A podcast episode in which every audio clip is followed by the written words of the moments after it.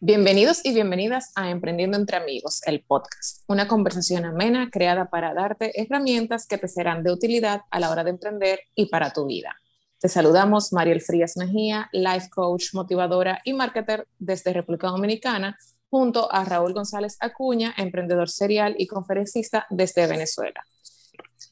En este episodio número 24 conversamos con Eduardo Martínez Ochoa sobre los tres puntos clave para emprender con éxito. Bienvenidos. Hola Raúl, ¿cómo estás? Hola Mariel, ¿cómo te va? Excelente semana. Que todos ustedes amigos. Eduardo, bienvenido. Emprendiendo entre amigos. Hola, hola Raúl, ¿cómo estás? Hola Mariel, ¿cómo estás? ¿Cómo están todos? Qué gusto estar con ustedes. Pues todo muy bien, gracias con mucho calor, como decía acá. Acá está insoportable, o sea que el verano viene corriendo viene bien fuerte. Sí, también para acá con mucho calor. Sí, bueno. Pues Bienvenido. Eduardo, qué temazo el tuyo, vale. Me siento, me siento otra vez como conectado con tus invitados, Mariel. No sé por qué, chicos. Pensando en ti, pensando en ti. Yo, creo, yo creo. Yo creo que, es, es, un tema de todos, ¿no? Es un tema. Es verdad, es verdad, es correcto. Sabes que, mi querida amiga. Sabes que alguien me, me, preguntó en LinkedIn que, que si, que cuánto costaba. Y yo, bueno, pues no, no, no tiene costo, es, lo puedes ver en, en YouTube. Y al final dice ella de que no tengo emprendimiento. Digo yo, no, no importa, a la larga, quizá ahora no lo tienes, pero más adelante puedes que sí. Así que ve, ve, agarrando herramientas y ve, ve anotando, ¿no? Y yo creo que, cualquier cosa es un emprendimiento, ¿no?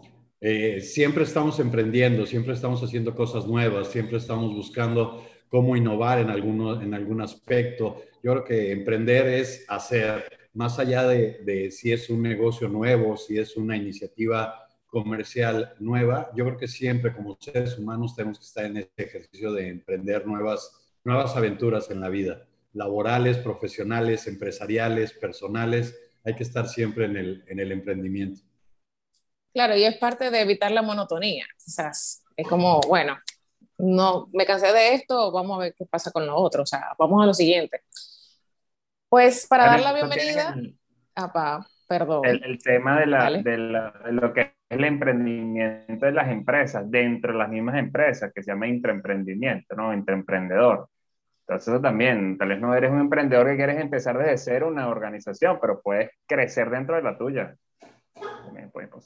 Sí, como, como un proyecto individual, ¿no? Puede ser, puede ser que tengas un proyecto de emprender un, un plan de carrera, un nuevo plan de carrera o, cómo, cómo, desarrollarte dentro de tu organización o cómo desarrollar un, una innovación dentro de tu propia área de responsabilidad, cómo puedes implementar algo diferente, algo nuevo, algo que lleve a una transformación dentro de tu propia organización. Es, es muy amplio, el tema de emprender es muy amplio, creo que lo hemos encasillado en el desarrollo de nuevos negocios, pero al final del día yo creo que la línea es eh, la parte de creación. Y entonces aplica para todo mundo, aplica para personas, eh, colaboradores, líderes, empresarios, este, nuevo empresarios. Yo creo que aplica para, para muchas personas y, pues interesantísimo el tema que me hayan invitado a, a, platicar con ustedes. Muchas gracias. No, gracias a ti por aceptar. Y de hecho, me voy a saltar la primera pregunta y voy a seguir a la siguiente.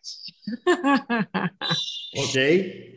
Sí, regularmente yo pregunto quién es Eduardo Martínez. Entonces, os, perdón, quién es la persona invitada, ¿verdad? Entonces, en este caso, que, bueno, Emma, vamos, vamos a seguir el guion. ¿Quién es Eduardo Martínez? bueno, ya quería ponerme de emprendedora. Yo, yo, yo, creo que eh, Eduardo Martínez es lo de menos, Mariel. Ah, este, ¿qué, te, ¿qué, te, digo? Pues mira, soy, soy un, un, apasionado de los recursos humanos, un apasionado de, de la gente. Eh, creo que cualquier emprendimiento, cualquier eh, eh, cosa que se haga en la vida a partir de, considerar al ser humano como el punto clave, creo que es fundamental. Entonces, soy un apasionado de la, de la gestión humana dentro y fuera de las organizaciones. El comportamiento humano es una de mis grandes pasiones. he colaborado con organizaciones al interior eh, de, de, las empresas como directivo de, capital humano durante muchos años, director de desarrollo de talento durante muchos años, con experiencias maravillosas y compartiendo con muchos coaches y muchos, muchos mentores que me han ayudado a desarrollar habilidades y conocimientos muy importantes para la gestión humana dentro de las empresas. Y para las empresas, pues también me he desempeñado como coach, como mentor, como consultor para apoyar a organizaciones, no importa si es nueva, está en marcha, está en proceso de crecimiento, es pequeña, mediana o grande, no importa el tamaño de organización, no importa el momento en el que se encuentra la organización, todos necesitamos ayuda para mantener ese crecimiento. Entonces, pues un apasionado de la gente y un apasionado de los negocios, Mariel. Eso es Eduardo. Buenísimo. Me, me, me identifico eh, por el hecho de lo de la gente, el hecho de, de conocer a las personas, de, de tu saber qué molesta a alguien o cómo alguien se siente incómodo. O sea, eso, eso, es, eso es oro. O sea, cada vez que nosotros hacemos algún gesto, eh, alguna reacción, o sea, estamos diciendo muchísimas cosas que no solamente hay que decirlas con palabras. Aprovechando, Eduardo, este, con tu amplia experiencia en la parte de recursos humanos, ¿qué es lo que hace, o capital humano, qué es lo que hace realmente mover a la industria o a la empresa, a la organización, porque está compuesta de, de las personas. Te quería preguntar, ¿cuál ha sido tu experiencia como, vamos a llamarla así, más nutritiva o más desafiante que te ha tocado trabajar de, tanto desde adentro como directivo o como consultor? Your pick. yo, yo, yo, yo creo que, que, el, que, el, tema más desafiante es la gestión del cambio, eh, Raúl. Eh, la, em, llevar un proceso de gestión del cambio que lleve a una transformación, ya sea en una persona, en un grupo de personas o en una organización, es, es todo un reto, ¿no? Cuando estamos muy acostumbrados a hacer las cosas de una misma manera, eh, tenemos paradigmas muy arraigados, nuestros conocimientos o experiencia nos permiten em, obtener cierto nivel de resultados, el proceso de cambio y transformación se vuelve todo un reto. Creo que ahí es donde, donde el factor humano cobra gran relevancia. ¿Cómo logramos que una persona eh, transforme su tipo de pensamiento en un pensamiento crítico? ¿Cómo logramos que una persona acepte y promueva el cambio como un proceso de evolución? Eh, ¿Cómo dejamos de estar estancados y cómo nos salimos de la zona de confort o yo no digo que salimos de la, de la zona de confort, sino que ampliamos la zona de confort, ¿no? Este, cuando adquirimos nuevos conocimientos, cuando nos, nos vamos a, un, a una esfera más amplia y eh, somos capaces de adaptarnos a una nueva tecnología, a un nuevo procedimiento, a un nuevo producto, ante la pandemia que, que, tuvimos o que tenemos todavía en medio, cómo logramos adaptarnos y cómo logramos transformarnos para seguir evolucionando y para seguir eh, creando nuevas alternativas y nuevas soluciones, creo que esos son los retos más importantes. El, lograr una gestión del cambio organizacional es fundamental en las personas, en los equipos y en las empresas. ¿Y, ¿Y, qué resistencia has tenido tú, por ejemplo, cuando has intentado implementar un cambio que es súper complicado? Todas las personas que seguramente han trabajado en alguna organización que tenga más o menos cierta jerarquía se ven que es muy difícil, incluso hasta las más horizontales tienen problemas. ¿Qué retos o cómo has lidiado tú con, ese, con esa resistencia para poder avanzar? Mira, yo creo eh, en, dos elementos fundamentales, Raúl. Eh, el primero es el liderazgo. Cuando tienes líderes que, que puedan eh, generar confianza, puedan generar inspiración, puedan generar eh, esa, esa sinergia que debe de existir en el equipo, tienes la mitad del camino ganado, ¿no? Porque un, liderazgo eh, fuerte en ese sentido, un liderazgo inspirador, un liderazgo consciente de, la labor de facilitarle al equipo las cosas, genera este, pues el 50% del, del, del camino lo tienes recorrido. El otro 50% te diría que es quitarle el miedo a la gente. La gente normalmente se resiste al cambio por temor, temor a lo desconocido, ¿no? Cuando no, cuando no conozco, yo, yo tengo una zona conocida, tengo una forma de trabajar eh, de, de, una forma conocida, cuando me vas a mover de esa zona a, algo que no conozco, viene el rechazo y viene la resistencia al cambio. ¿Cómo romper esa, ese, ese, ese miedo? Con información.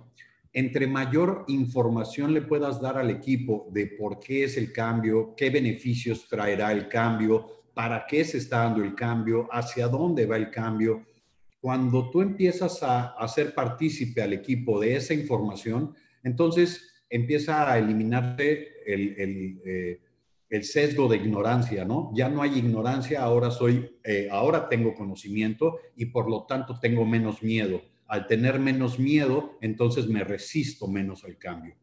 Esos dos factores creo que son claves. Hay, otros tantos, eh, mucho más técnicos, que tienen que ver con procedimientos y demás, pero yo te diría que esos son los dos factores clave que pudieran eh, gestarse para que un cambio se dé adecuadamente. Un liderazgo muy empático, un liderazgo con alto nivel de comunicación, un, liderazgo eh, inspirador, ¿no? que sepa inspirar al equipo y por el otro lado mucha información, que el, equipo esté informado de lo que va a suceder para que el cambio sea positivo y entonces no se te vuelva un detractor del cambio, sino un promotor del cambio.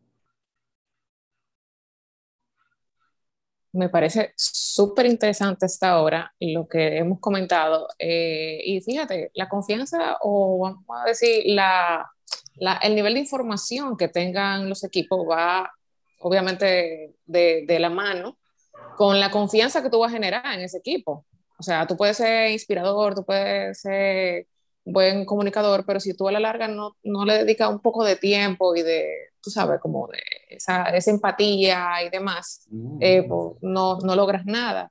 Entonces, eh, bueno, para continuar con nuestro tema, pues me gustaría saber acerca de esos tres puntos claves para emprender con éxito. Vamos de una adelante con los tres puntos. Anota todo. Bueno. Eh, para, hacer, para hacer una transición eh, de, un tema a otro, este, te diría que hay, eh, pasándonos un poco al tema del cambio, yo creo que hay tres tipos de personas, ¿no? Las que se resisten al cambio, que normalmente es por falta de conocimiento o por, por, por no tener la información suficiente para poder aceptar de manera, de, manera adecuada el cambio. El, segundo tipo de persona te diría que es el, eh, el que acepte el cambio porque confía en el liderazgo que, que, se, que se, lo está marcando, ¿no? Eh, eh, el líder tiene un nivel de influencia y de inspiración tal que las demás personas confían en él y entonces aceptan el cambio, sería la segunda esfera. Y la tercera esfera son los que promueven o los que crean el cambio. ¿Quiénes son esas personas que están creando las innovaciones? ¿Quiénes son esas personas que están con esa con ese pensamiento crítico que al final del día eh, produce la evolución. Entonces, si nos vamos a, estas tres, a estos tres eh, niveles de personas que, que, existen ante el cambio, las que lo rechazan, las que lo aceptan y las que lo promueven, también creo que hay tres etapas en un emprendimiento que son claves para, para poder lograr el éxito en, un, en, cualquier emprendimiento. Desafortunadamente, eh, las estadísticas no son muy halagadoras y desmotivan a muchos emprendedores a, iniciar un emprendimiento porque las estadísticas dicen que, que entre el 70 y el 80% de los emprendimientos no duran más de dos o tres años, ¿no? Este, desafortunadamente, hay una serie de factores eh, estoy hablando de números a nivel Latinoamérica en general, este, eh, hay, hay, esas estadísticas que demuestran que los, que los emprendimientos no logran sobrevivir a su segundo o tercer año.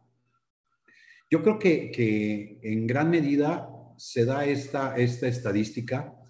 Eh, si, logramos estudiar a los que sí logran sobrevivir o a los que sí tienen éxito, eh, después de pasada esta, eh, este periodo, podemos, podemos encontrar que la principal eh, plataforma para lograr una trascendencia en, en la vida de los negocios es una excelente planeación inicial. Si tú como persona tienes claro el propósito de tu emprendimiento, logras establecer objetivos claros de tu emprendimiento, logras eh, establecer una ruta crítica que te lleve al cumplimiento de esos objetivos, con mayor certeza vas a poder lograr eh, el, resultado. Eh, creo que, creo que muchas veces tenemos una muy buena idea, ¿no? Y pensamos que esta buena idea primero habría que estudiar, perdona que me regrese, primero habría que estudiar el porqué del, del, emprender, ¿no? Si es porque realmente es algo que me apasiona el, emprender o porque es algo que, que no, me que no tengo alternativa, ¿no? Durante, durante la pandemia vimos una cantidad de emprendimientos este, muy, muy alta, derivado a, a, pues muchas razones que no teníamos, que, que no estaban en nuestro ciclo de vida. ¿No? Nuestro ciclo de vida cambió y entonces muchas personas eh, tuvieron la iniciativa de crear un nuevo emprendimiento, de crear un nuevo negocio, de crear algo para poder, por un lado, obtener una fuente de ingresos este, paralela, porque muchos, este, pues hubo una fuerte eh, baja en el empleo, ¿no? Eh, sabemos que hubo, pues desafortunadamente el encierro creó eh, que muchos negocios tuvieran que cerrar y eso creó un desempleo importante. Por lo tanto, muchas personas tenían que generar una fuente de ingreso paralela y por el otro lado, pues también una fuente eh, eh, ocupacional, ¿no? Estábamos encerrados y pues teníamos que empezar a tratar de hacer algo. Entonces, hay que determinar o hay que encontrar bien la causa de por qué emprender. Si es por una pasión, si es por una buena idea o es por una necesidad. Cuando, cuando realmente... Un punto aquí con, que conecto con lo que tú dices. Por ejemplo, hay muchas veces que la persona quiere emprender por el hecho de que, tú lo comentaste más o menos, pero quiere emprender ah, como un, digamos, como una actividad intermedia entre trabajos. Entonces, muchas veces esos emprendimientos te das cuenta como que, por ejemplo, perdí mi trabajo, ah, voy a empezar a hacer, eh, no sé, tortillas o desayunos para la gente. Y tal vez eres muy bueno haciéndolo y te gusta cocinar, pero te salió un trabajo y nunca le diste chance a este emprendimiento de agarrar suficiente vuelo, ¿verdad? De poder, de poder crear las condiciones. Y entonces, bueno, dejaste el emprendimiento por conseguirte trabajo. ¿no? Entonces ahí es un punto también interesante de que también creer mucho en lo que estás haciendo, independientemente de la, de la razón por la cual iniciaste, porque puede ser que el destino te lo puso, tipo, te despidieron de tu trabajo, pero también puede ser que es la conjunción de muchas cosas que hagan que tú realmente te insertes en ese, en ese mundo. Sí, definitivamente, Raúl. Yo creo que las causas de por qué, por qué una persona eh, comienza un emprendimiento pueden ser eh, muchísimas, ¿no? Eh, el tema es que cuando uno, cuando uno empieza a emprender, eh, debemos de estar conscientes de cuál es el propósito de ese emprendimiento. Y si ese propósito de emprendimiento está ligado al propósito personal, ¿no? Si, si es eh, una pasión lo que me mueve a hacerlo o es simplemente eh, pasar un bache, ¿no? Que es válido, es totalmente válido. Cuando, cuando quiero pasar un bache, bueno, pues tengo que encontrar la manera de cómo pasar ese, ese, eh, eh, ese slump, ese, ese eh, escalón, porque la, la, vida es cíclica. A veces estamos arriba, a veces estamos abajo, y cuando estamos abajo hay que encontrar la manera de cómo, cómo tomar curva nuevamente para, para volver a... Entonces, es totalmente válido, pero cuando uno empieza un negocio hay que, hay que sincerarse con uno mismo y decir cuál es el propósito de ese negocio, y si ese propósito de negocio está vinculado con mi propósito personal o con mi propósito profesional. Probablemente yo quiera seguir siendo, este, no sé, el, colaborador de la gran organización, el, directivo de la organización tal. Y entonces es válido que yo en el momento de emprender diga, bueno, mientras encuentro o en el periodo en el que encuentro nuevamente mi reinserción laboral, este, me mantendré ocupado con estas actividades. Es válido, ¿no? Sin en cambio, si en algún momento tú dices, no, este emprendimiento está ligado a mi razón de ser, a mi futuro, a, a, las cosas que yo quiero realmente hacer a futuro, Este, entonces toma un tinte diferente este emprendimiento y ya no estás buscando su sobrevivencia a lo largo del tiempo, únicamente estás buscando este, pues sobrevivir un, un cierto periodo. Cuando tú quieres que ese negocio sobreviva a lo largo del tiempo, entonces tienes que tomar o tienes que aplicar algunas técnicas eh, diferentes que te permitan que probablemente tú te reincorpores a la vida laboral, pero el negocio siga caminando, ¿no? No necesariamente eh, dependa de ti. Y para eso, pues necesitas establecer una estructura de negocio que te permita dar ese, ese siguiente paso. Excelente. Claro, eh, eso, ese es un punto, bueno, es que, es que ese es el punto realmente. Tú estás hablando, yo pienso en Ikigai, la fórmula japonesa de intersección de todas las cosas, lo que me gusta, lo que soy bueno, lo que me pagan. Eh, ahí el, el, el, meollo del asunto que veo cuando las personas, o sea, para que tener éxito emprendiendo, es enfocarse mucho en ese propósito que tú quieres alcanzar, número uno.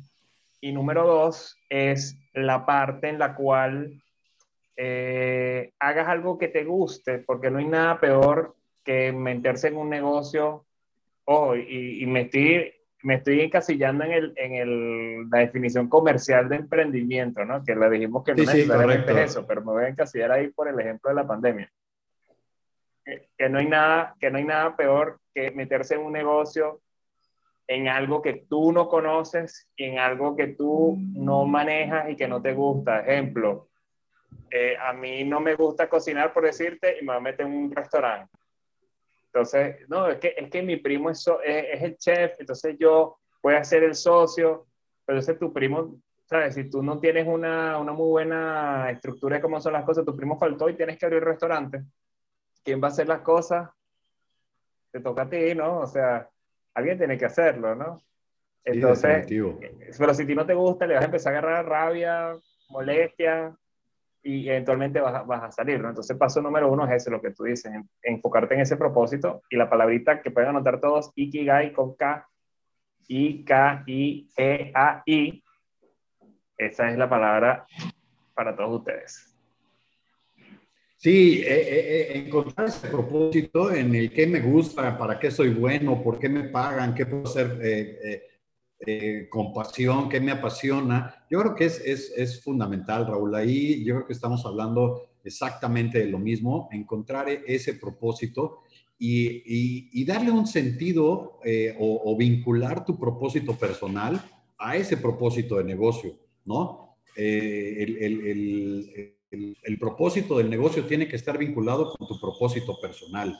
Y, eso es, eh, creo que uno de los, de los tres puntos clave que, te llevan al éxito. Si tú logras encontrar el desarrollo de un eh, negocio, de, encasillándonos en esa, en esa parte de un emprendimiento como negocio, que sea tu pasión, que esté vinculado con tu propósito, será el primer paso para que logres a tener éxito, porque no lo vas a odiar, porque te vas a levantar todas las mañanas eh, emocionado para hacerlo, porque vas a, no vas a querer que el fin de semana dure, porque vas a querer estar en tu negocio, este, porque vas a transmitirle cuando empieces a hacer un equipo o la gente que, se, que te rodea o un, eh, este, quien te está patrocinando, quien te está apoyando, vas a transmitirle todo, todo tu entusiasmo y toda tu pasión para, para, eh, para ese negocio. Entonces, eso se respira, eso se siente, eso se percibe y es parte de lo que, de lo que yo creo que es la plataforma o el paso número uno para lograr eh, la trascendencia en, en un emprendimiento. El punto clave número dos. punto clave número dos. Este, creo que el punto clave número dos es hacer un despliegue adecuado de ese, de ese propósito, Raúl, Mariel. Este, creo que el, segundo paso, después de que ya identificaste tu propósito y de, que, y de que tu negocio está vinculado a ese propósito, entonces tienes que hacer un despliegue de objetivos a corto, mediano y largo plazo. Objetivos totalmente medibles, objetivos que sean alcanzables, objetivos que sean retadores, objetivos que tengan un tiempo determinado, es decir, que tú puedas transformar ese propósito en objetivos que puedas medir y que en, un determinado tiempo tú puedas evaluar para saber si lo que estás haciendo lo tienes que mantener, lo tienes que cambiar o lo tienes que eliminar. Si hay objetivos que no se cumplieron, tus actividades están eh, desfasadas de ese objetivo y por lo tanto tienes que eliminarlas. Algunas probablemente no se alcanzaron los objetivos, pero tampoco quedamos tan lejos. Entonces, pues tienes que hacer algunas modificaciones. Y algunas que lograste mucho éxito, que lograste eh, eh, no solo alcanzar el objetivo, en algunas ocasiones hasta superarlo, las tienes que mantener. Entonces, si tú tienes un tablero de indicadores adecuado, un KPI, un tablero que te permite ver dónde están tus objetivos y si las acciones que estás realizando están enfocadas y alineadas a esos objetivos, pues será el segundo paso para acercarnos un poquito más al éxito. Buenísimo. De casualidad, ¿tienes alguna cantidad X de objetivos, de esos objetivos que uno puede colocarse? Mira, yo creo que todo depende del número de, más bien del tamaño de negocio o el tamaño de la empresa este, que, esté iniciando, pero yo siempre recomiendo que no tengamos más de cuatro o cinco objetivos máximo este, y que estén vinculados no solo a, temas económicos. Tenemos que tener un, eh, dentro de estos cinco o cuatro o cinco objetivos que se planteen, tenemos que tener un balance adecuado de ellos. Tenemos que tener los objetivos financieros o económicos, porque todo negocio tiene que generar este, utilidades. Tenemos que tener objetivos de clientes, ¿no? De su satisfacción, del mercado que vamos a atacar, del, eh, eh, market share que queremos lograr si tenemos, si tenemos un equipo a nuestro cargo, tenemos que tener objetivos de satisfacción de colaboradores, de alineación de colaboradores, de capacitación de nuestro, de nuestro propio equipo. Y por supuesto tenemos que tener un objetivo relacionado con, con nuestra planeación estratégica, ¿no? ¿Cuáles son esa visión, misión que debemos de ir logrando y que debemos de ir avanzando? Entonces, creo que, que, con cuatro objetivos son más que suficientes. Podemos tener una serie de indicadores, no necesariamente son cuatro o cinco, podemos tener más indicadores, pero objetivos clave, yo eh, recomiendo que no sean cuatro, máximo cinco los objetivos y que sean evaluables, puede ser dependiendo del, del momento de madurez del negocio, pero pueden estar ya sea cada seis meses, cada, cada año, cada tres años o hasta cada cinco años la revisión de esos objetivos. Excelente. ¿No? Y el punto número tres. El punto número tres. que no, por llevarte rápido, pero... bueno, el, punto número tres eh, está relacionado con, con, la, con la ruta que debo de seguir, el hacer un plan de acción correcto que me lleve del punto A al punto B, ¿no? Yo tengo que estar claro en dónde estoy hoy, y una vez establecidos mis objetivos, tengo que saber a dónde quiero ir. Cuando tú estableces tu punto A y tu punto B, entonces hay que hacer una ruta crítica. ¿Cuáles son los pasos, las acciones, los tiempos, los materiales, los recursos que se necesitan, las personas, el equipo, todas las, eh, cuestiones que debes de eh, englobar para que te lleven del punto A al punto B. Es muy importante que en, este, que en este diseño de tu ruta crítica establezcas metas intermedias que te permitan ir, primero, evaluando si lo que vas haciendo es correcto. Segundo, que celebres y que te des la oportunidad de, de festejar pequeños avances, pequeños logros que te motiven, que te mantengan motivado. Y tercero, que te permita ser muy flexible, ¿no?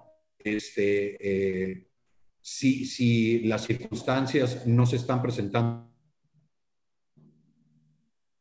de acuerdo a alguna eh, imponderable, alguna situación, tengas, tengas la posibilidad de hacer variaciones. Entonces tienes que tener esos, esos elementos eh, intermedios que te permitan ir festejando metas intermedias, celebrando tus triunfos, haciendo ajustes, este, ir, ir evaluando si necesitas hacer cambios, para que llegues del punto A al punto B de la forma más rápida y con, la mejor, con el mejor resultado posible. Buenísimo. ¿Me permito hacer un paréntesis? Bueno, ¿quieres decir algo? Adelante. Bueno, gracias, gracias. Eh, Eduardo, y esta pregunta que te hago para que le des esa herramienta a la persona, porque está muy bien. Cuando la gente te dice, agárrate y vas a hacer una hoja de ruta de A a B y ahí es donde vas a ir y todo eso, la gente lo ve como muy, como muy fácil, pero después es horriblemente difícil.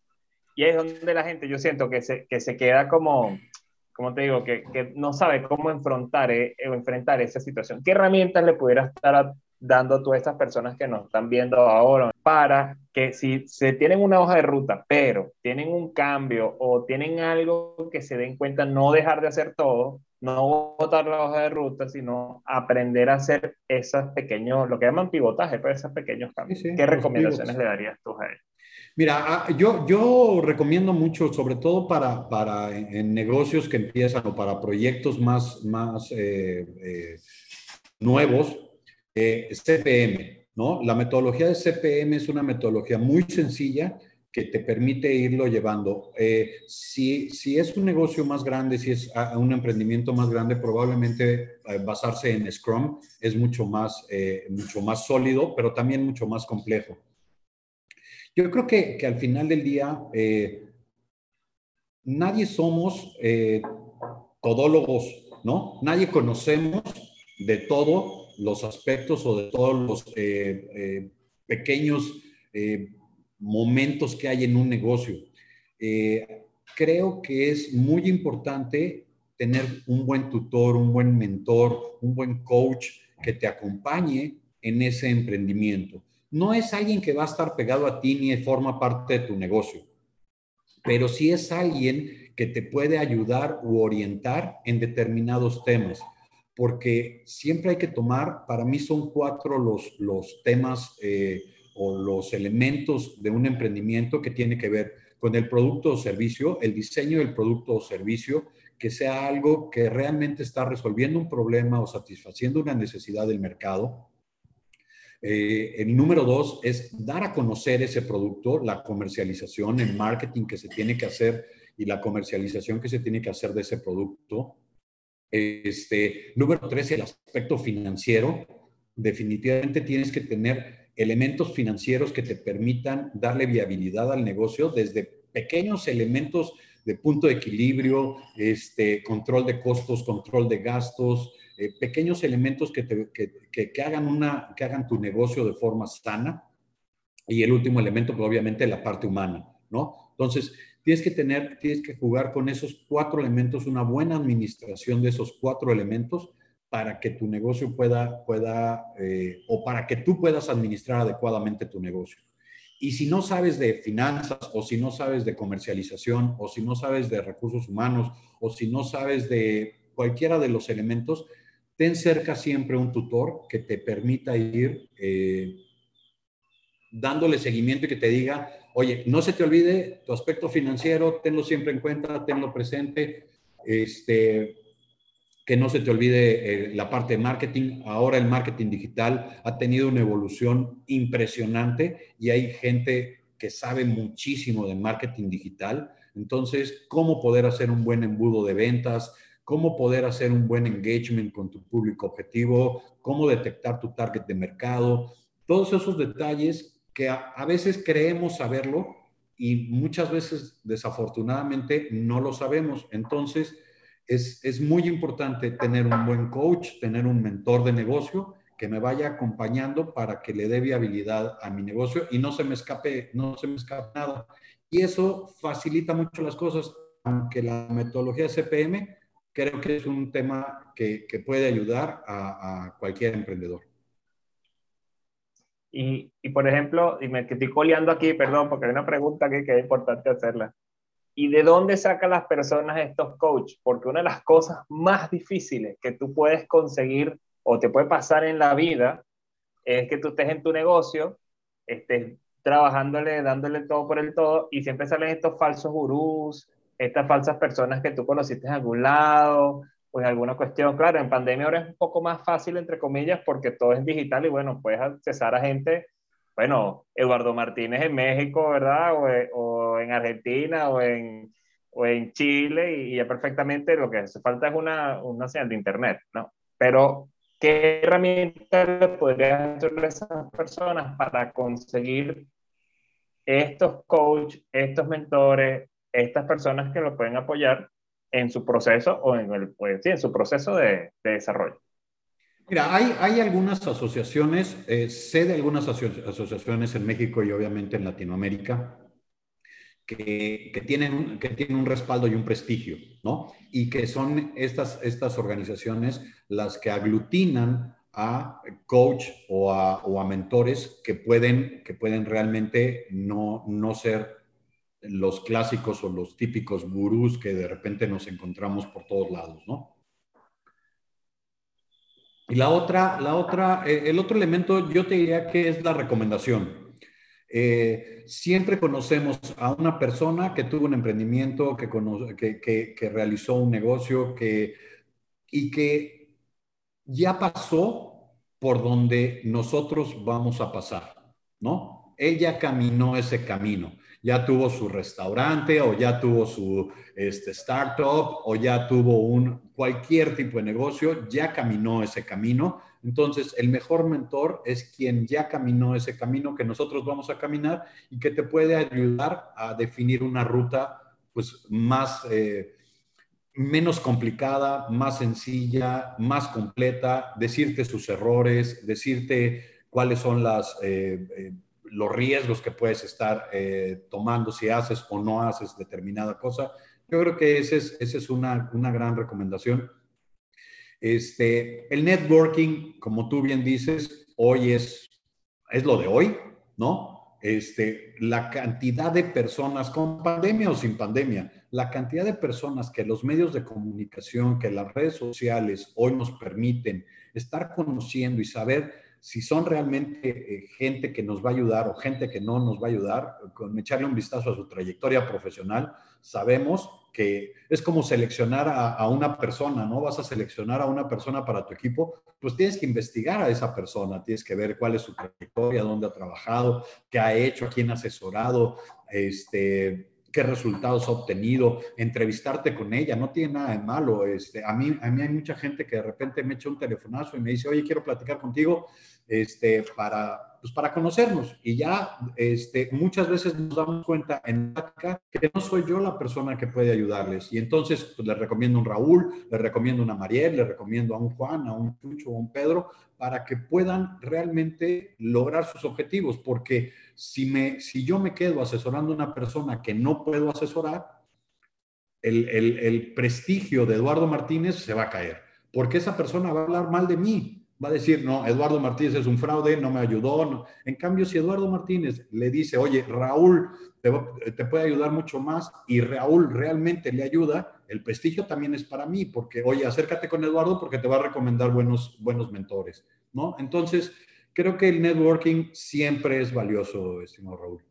Mira, me, me queda la, la super mega duda de haciendo todo lo que haces, o sea, director corporativo, consultor, coach, mentor, o sea, tu, tu equilibrio, tu work-life balance, ¿qué tú, ¿qué tú haces? O sea, cuéntame un poco de eso, porque me imagino que la agenda está así como repleta, entonces es como, ¿qué hago? O sea, ¿Cómo, ¿Cómo, llevas tú la vida en ese sentido?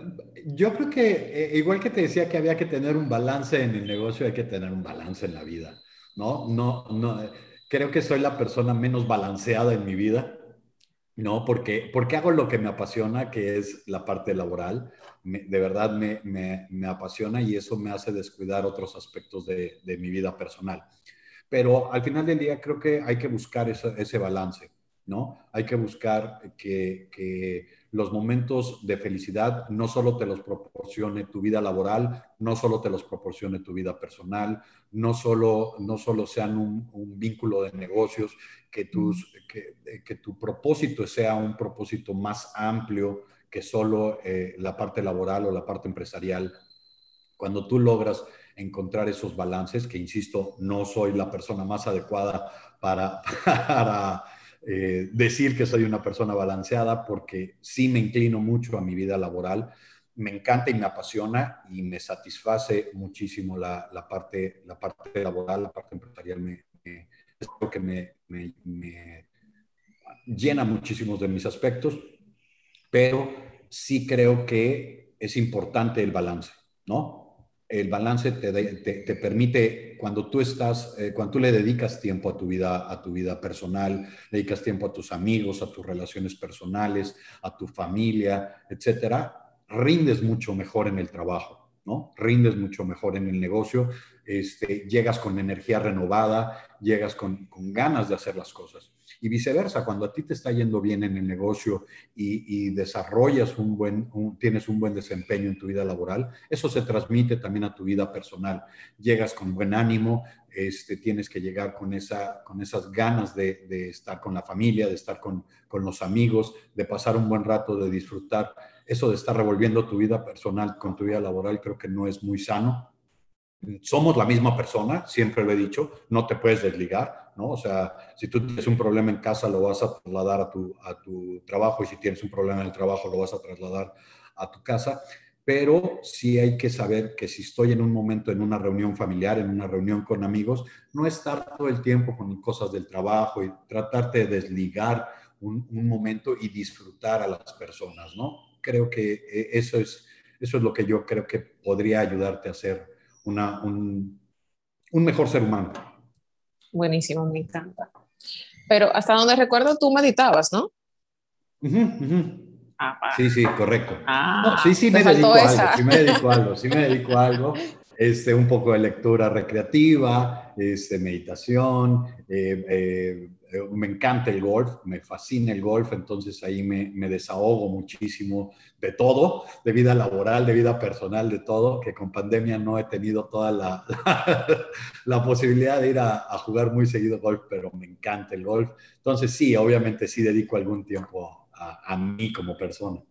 Y by the way, que el golf puedes mezclar las dos cosas, porque puedes hacer negocio y juegas golf también. Es maravilloso, amigo. Claro. Es maravilloso el golfito. ¿Eh? Vamos a tener que ir a jugar a Dominicana, Raúl. Oye, anotado, anotado, claro que ¿Eh? sí, claro que sí. Nos vemos allá. Nos vemos eso, allá. Eso es lo importante de, estas plataformas digitales donde uno puede hacer el networking. O sea, hoy mismo, ahora mismo estamos hablando desde tres países diferentes y mira que Qué interesante, ¿no? Bueno, pues de mi parte no tengo más preguntas, solamente iba a comentar eh, lo que previamente me cortaron, era el hecho de que esas tres claves para emprender con éxito no necesariamente te sirven para emprender con éxito, o sea, te sirven también en la vida misma, o sea, tener un propósito es lo más grande que tú puedes hacer, o o que puedes lograr. El hecho de encontrar tu propósito te mueve, te ayuda, te motiva te inspira, o sea, sí, pues ya no se dice se motiva, te, inspira eh, y te hace que tú abras los ojos todos los días y te levantes con deseo de, de ver qué va a pasar en ese día. Eh, vas a tener un camino y obviamente tienes que tener un balance de hacia dónde quieres llegar. Eh, objetivos claros, medibles y demás. Entonces, era ese, esa parte que iba a hacer y la verdad que me, me encantaron los tres puntos. Eh, no sé si Raúl, ¿qué te parecieron? Mira, yo creo que esos puntos están buenos. Tan, buenos. Y yo, yo, yo añadiría un cuarto punto, Eduardo, si me permite. Por favor. Dije, no, no se vale. Yo, pasa que tres es más bonito, tres puntos clave, oye, suena mejor que cuatro. Sí, sí, pero la tirada es buena. Es más, más catching que cuatro, pero el cuarto diría, no te rindas, dale para adelante, o sea, yo creo que ese es el cuarto paso, darle, darle, darle, darle, darle, darle, darle, y al final, el que esto, esto es muy curioso, porque al final de cuentas, cuando tú quieres emprender, tú sabes que hay una imagen muy cómica en las redes siempre, que sale el típico punto A, punto B, ¿verdad? Y la meta, y cuando en la realidad es una cosa así que tiene hasta, hasta unas, unas montañas, unos valles, tiene unos lagos, unos tiburones, una cosa y tal. Este, todo eso muchas veces tú te rindes o te sientes que no puedes y te sale. El punto es siempre buscar la manera de, ah, bueno, no puedo por aquí, bueno, voy a ver si por acá, porque hay gente, hay veces también que las cosas no se te dan, hay veces que se te dan más fácil otras, pero entonces es importante seguir hacia adelante, no matter what, poco a poco, no puedo por aquí, me voy por allá, no puedo por allá, me vengo para acá, poco a poco y llegar a un punto que las cosas se dan, porque la definición de suerte es como la serendipia, pues es estar en el momento correcto, con la preparación adecuada, con la oportunidad. Entonces la gente dice, ah, es que era suerte. No, tengo 10 años preparándome para este momento. El pasa es que llegó 10 años después. Sí, definitivo. Sí, no, eh, eh, la pasión y hacerlo, eh, creo que la persistencia es, es, es, por supuesto, un punto medul para hacerlo, ¿no? no perder de vista el objetivo y buscar las rutas ¿no? Si no te funcionó la ruta A, a tomar la B, la C, la D, y al final de cuentas eh, tienes todo el abecedario para poder eh, seguir, seguir y seguir. Yo, yo les digo que no, no se detengan, que jamás se detengan, a menos la única razón por la que pueden detenerse o, o, que es eh, justificable, justificable el detenerse es porque ya no quieres hacerlo, porque no te nace hacerlo no porque, no porque ya no puedas, no porque no esté funcionando, no, eh, todo eso tiene solución y hay que encontrar las soluciones. Cuando tú no quieres, cuando ya no es parte de tu propósito, cuando ya no es parte de tu razón de, levantarte todas las mañanas motivado, inspirado, eh, con, con, pasión para hacerlo, entonces déjalo de hacer. Déjalo de hacer y busca una nueva pasión que realmente sea la que, la que te mueva, ¿no? La, la que haga que tu, que tu adrenalina suba y que tu estamina esté a tope para volverte este, exitoso. Porque al final todo el mundo queremos ser exitosos. Cada quien tiene su, su definición de éxito, ¿no? Este, y todos queremos llegar a un punto donde nos sintamos felices, eh, donde nos sintamos completos, donde nos sintamos eh, pues realizados. ¿Cómo te pueden contactar, Eduardo? Dale a las personas tu información de contacto en caso tal quiera alguna consulta o algo. Pues eh, mira, mi información principal está en LinkedIn. Ahí, ahí me, me pueden encontrar en, en, mi perfil de LinkedIn, están todas mis redes sociales, está la red social de, de Idea Group, que es eh, la empresa en la cual actualmente estoy colaborando. Este, Ahí están las redes, mis redes sociales personales, está mi correo electrónico, está mi número telefónico. Ahí encuentran absolutamente todo mi, mi perfil, está eh, completo en LinkedIn. Ahí me pueden encontrar. Y si me buscan en cualquiera, en cualquiera de las otras redes sociales, a través de LinkedIn, pueden encontrar cualquier, cualquier contacto con, con mis redes sociales. Sería Eduardo Martínez Ochoa, ¿no? Los dos apellidos, ¿cierto? Sí, Eduardo Martínez Ochoa, así está el, el, contacto en LinkedIn. Buenísimo. Yo creo que después de, de eso, ese comentario que hizo Eduardo, eh, creo que no hay ni siquiera que cerrar eh, el capítulo. Yo creo que está más que, más que dicho, más que explicado todo. Pero sí me gustaría volver al tema de, wow, qué importante el propósito, señora. O sea, cuando tú tienes tu propósito claro, sea en tu vida, sea en tu emprendimiento, sea donde sea, no importa cuánto camino te presente, tú te puedes desviar, pero tú al final vas a retomar porque tú sabes hacia dónde quieres ir. Entonces, los dejo con esa reflexión. Eduardo, muchísimas gracias por haber aceptado la invitación. Raúl, siempre un placer. ¿Haces el cierre? Sí, claro que sí. Y bueno, Eduardo, muchísimas gracias. Mariel, querida amiga, como siempre, unos invitados espectaculares. Aquí estamos lo máximo. Y ustedes, amigos que nos están viendo o escuchando, eh, muchísimas gracias también por participar. Ya nos estamos acercando. El próximo martes es nuestro final de temporada, capítulo 25, no se lo pueden perder. Va a estar muy, muy, muy genial. Y también quería agradecer a Andrea Núñez, que es nuestra productora y hace posible todo esto. Y eh, no me queda más sino que despedirnos, darle las gracias nuevamente a todos ustedes por participar y nos vemos el próximo martes. Hasta la próxima.